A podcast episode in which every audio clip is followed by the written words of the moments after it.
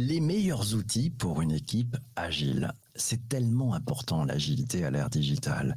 Sauf que ça ne s'improvise pas, ça se pratique. Ça se pratique avec des organisations, une organisation très différente des organisations pyramidales. Et ça se pratique aussi avec des outils adaptés aux principes des méthodes agiles. Dans cet épisode du podcast, j'ai le plaisir d'accueillir à nouveau Sarah, Marie, Guilain et Mehdi, de vrais talents de l'agilité pour échanger et partager autour des meilleurs outils et des bonnes pratiques. Pour démarrer, je vais poser d'abord la question et je vais accueillir Marie et lui poser une première question. Bonjour Marie, quels sont tes deux meilleurs outils pour une équipe agile et pourquoi? Bonjour PPC, bonjour à tous. Les deux meilleurs outils, je dirais du coup en temps de remote en ce moment malheureusement, que c'est Jira et Miro. Pourquoi Jira? Parce que je trouve que ça permet quand même de pallier euh, pas mal euh, au management visuel qu'on fait d'habitude, qui nous permet plus de liberté, mais qui permet euh, beaucoup de transparence pour que toute l'équipe puisse suivre au même moment l'état d'avancement des travaux. Ça nous permet de reproduire certaines WIP limites qu'on peut mettre de work in progress éviter que notre flow s'engorge. Voilà, donc Jira et Confluence qui va avec sont des outils quand même très utiles pour le suivi du quotidien et de l'avancement des travaux. Et puis Miro, je l'utilise plus pour euh, ou euh, le suivi de mes roadmaps plus long terme, parce que c'est très visuel et ça reproduit pas mal ce qu'on est capable de faire en vrai. C'est assez facile d'utilisation et de, de, prise en main, ou même euh, pour mener des ateliers euh, de conception ou des rétrospectives. Merci beaucoup Marie. Je vais passer le micro maintenant à, Guilain. Guilain, tes deux meilleurs outils et pourquoi? Bonjour PPC, bonjour à tous. Alors moi j'ai choisi un outil, euh, deux, outils Discord je pense que c'est assez euh, innovant de l'utiliser de cette façon. Discord est un outil euh, qui est plus utilisé pour le gaming, pour pour se rencontrer entre gamers et euh, sur euh, sur certains des, des projets euh, auxquels j'ai participé, j'ai pu voir qu'on utilisait Discord et je l'ai même utilisé sur un de mes projets. C'est pas comme du réel, mais ça nous rapproche un peu du réel parce qu'on a des salles de réunion dessus, on a des salles dédiées aux équipes où on a l'impression un peu d'être comme dans un open space dans ces temps de distance où on est très loin, ça nous permet quand même dans une équipe de nous rapprocher et pour une équipe agile, la colocalisation est quand même très importante. En ce moment, c'est pas possible malheureusement et du coup, ça permet quand même un minimum de palier à ce, manque. Et, et, le deuxième outil, euh, beaucoup plus dédié sur l'agile, c'est Clubhouse, qui est, euh, qui est un Jira, mais un peu plus léger. Souvent, Jira, c'est un peu lourd quand même à installer, ça demande un petit peu d'investissement, euh, c'est un peu plus compliqué. Clubhouse, euh, c'est fait pour des équipes peut-être un peu plus petites, mais vraiment très complet, très riche, très euh, user-friendly. Et c'est un, c'est un bel outil qui permet de faire du, un peu comme Jira, du ticketing, où on crée des user stories, on gère sa roadmap, on gère sa priorisation, et c'est, c'est un très bel outil. Alors, le Clubhouse dont tu parles, hein, ce n'est absolument pas le Clubhouse dont tout le non. monde parle. non, non, il a été né bien avant, il était bien autre. avant. C'est un autre, un autre outil euh, oui. qui permet de travailler en mode collaboratif. Merci beaucoup, Guilain. Je passe le micro maintenant euh, à notre ami Mehdi. Mehdi, tes deux meilleurs outils pour une équipe agile et pourquoi? Pour moi, ce serait euh, Jira et Atlassian, enfin d'Atlassian effectivement, et ensuite euh, Slack peut-être avec tous ces modules qui euh, permettent d'automatiser pas mal de pas mal de remontées d'informations que ce soit pour les développeurs, que ce soit aussi pour euh, le management, et puis c'est facile à transporter sur son téléphone, l'app fonctionne très bien. On peut faire des, groupes, discuter. Et Jira, ce qui, ce qui est intéressant, c'est surtout une fois qu'on rentre vraiment dans, dans l'outil et qu'on essaye de mettre la main sur, le, sur la manière de travailler avec, c'est-à-dire le workflow, définir ses tickets, définir les, les champs, et ses propres champs personnalisés, etc. Euh, on s'approprie vraiment l'outil. Ça aide vraiment au développement de l'équipe. Merci beaucoup, Mehdi. Euh, je passe le micro maintenant à Sarah. Sarah, tes deux meilleurs outils pour une équipe agile et pourquoi? Bonjour PPC, bonjour à toutes et à tous. Alors moi, j'ai eu du mal à choisir deux outils. J'en utilise vraiment pas mal. Euh, je dirais que mon outil préféré, c'est Parabol, P-A R-A-B-O-L et c'est un outil qui permet aux équipes de faire des rétrospectives. Hier, on parlait d'amélioration continue, c'est-à-dire d'inspecter euh, le temps passé, de voir ce qui s'est bien passé, ce qui s'est mal passé et ce qui doit être mis en place pour mieux fonctionner. Et à distance, l'outil Parabole est super utile et euh, il y a des formats. On en parlera demain à l'épisode sur les sur les événements et les rituels, mais c'est un outil que j'utilise beaucoup en équipe tous les jours. Le deuxième outil que je pourrais vous dire, c'est plutôt une extension de Chrome que j'ai découvert grâce à, à, mon collègue, que d'ailleurs je profite pour lui faire un coucou. Coucou Vianney. On a animé une formation la semaine dernière et grâce à cette extension sur Chrome, on a pu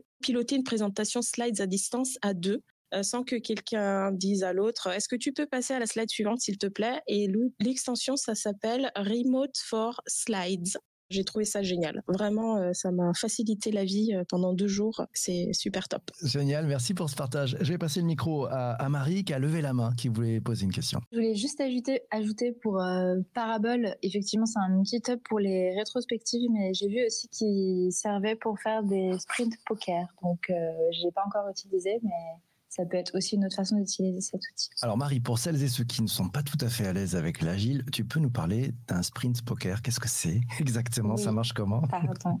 pas de souci. Un sprint poker, c'est euh, le moment où on va estimer euh, le, coût de, chacun de nos tickets, donc c'est-à-dire euh, l'effort qu'il va falloir faire pour développer chacune des fonctionnalités. Et donc on va, on va, chaque développeur va tirer un, un ticket avec un nombre dessus pour estimer l'effort à faire c'est que l'incertitude face, à, face au développement de ce type. Merci Marie. Petit commentaire, je prends le commentaire. Tiens, euh, elle est belle Fégor sur, euh, sur Twitch. Faut dire, les outils pour équipe agile, ils sont vraiment agiles, Mehdi? Alors, euh, ils vont être agiles dans la mesure où c'est à l'équipe de se l'approprier. Par exemple, si on prend Jira, vraiment, il y a tellement de paramétrage à faire de la part du Scrum Master, je pense, ou du Delivery Manager, que ça va permettre ensuite de transformer l'équipe vers l'agilité grâce euh, encore une fois au workflow, à la demande des tickets, en disant par exemple un champ obligatoire, c'est le story point dont Marie parlait.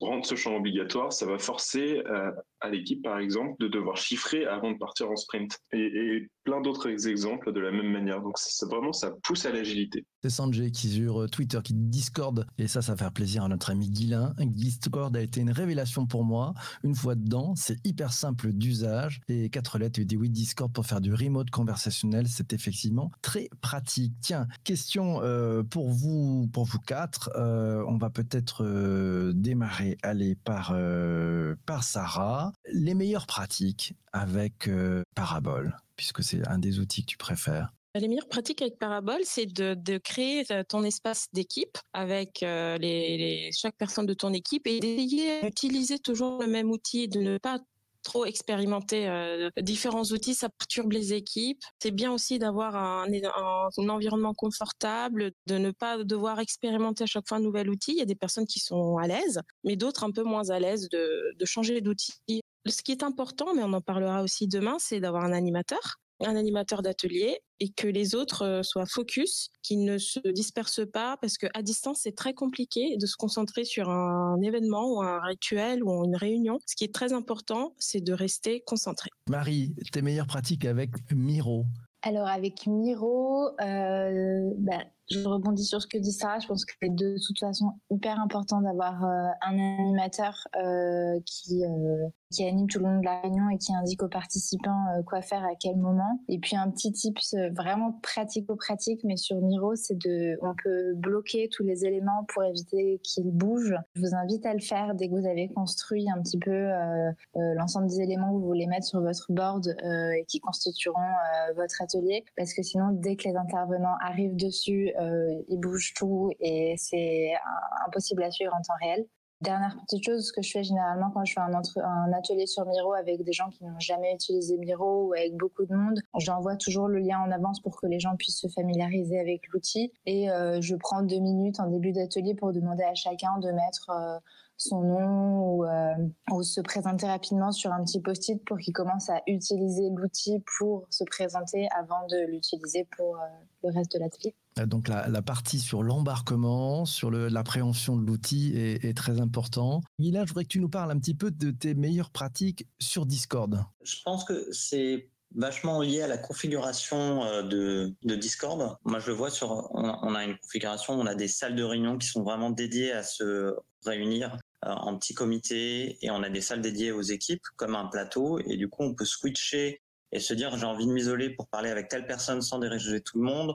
On peut couper son micro et pas déranger tout le monde. Il y a, quelque chose aussi, un avantage par rapport au, physique, c'est qu'on peut couper son micro et, et, c'est, enfin, et, le son et du coup s'isoler, ce qui permet de se concentrer aussi. Donc ça, c'est vraiment euh, euh, pas mal. Et, cette configuration entre les salles de réunion et un plateau projet, On sait où sont les gens. Du coup, lorsque je cherche un membre de mon équipe, bah, je vais sur le plateau projet, je vais lui poser la question, je peux te déranger 5 minutes. On va s'isoler seulement s'il y a du monde qui, a son micro ouvert ou, euh, ou ses oreilles ouvertes, ce qui permet de ne pas déranger tout le monde. Je trouve que c'est assez important d'avoir cette, euh, cette flexibilité. On compare souvent euh, Discord et Slack. On les oppose peut-être parfois. Il y a des pour Slack, des pour Discord.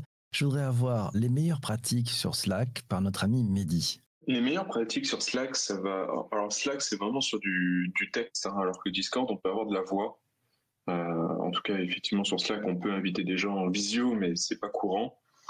Euh, les meilleures pratiques, c'est de trouver les bons add-ons à installer euh, qui vont s'adapter aux outils qu'on a. Par exemple, si on a Jira, on peut avoir des add-ons qui vont permettre d'afficher les tickets de manière relativement rapide à l'intérieur d'un texte pour essayer de partager une information.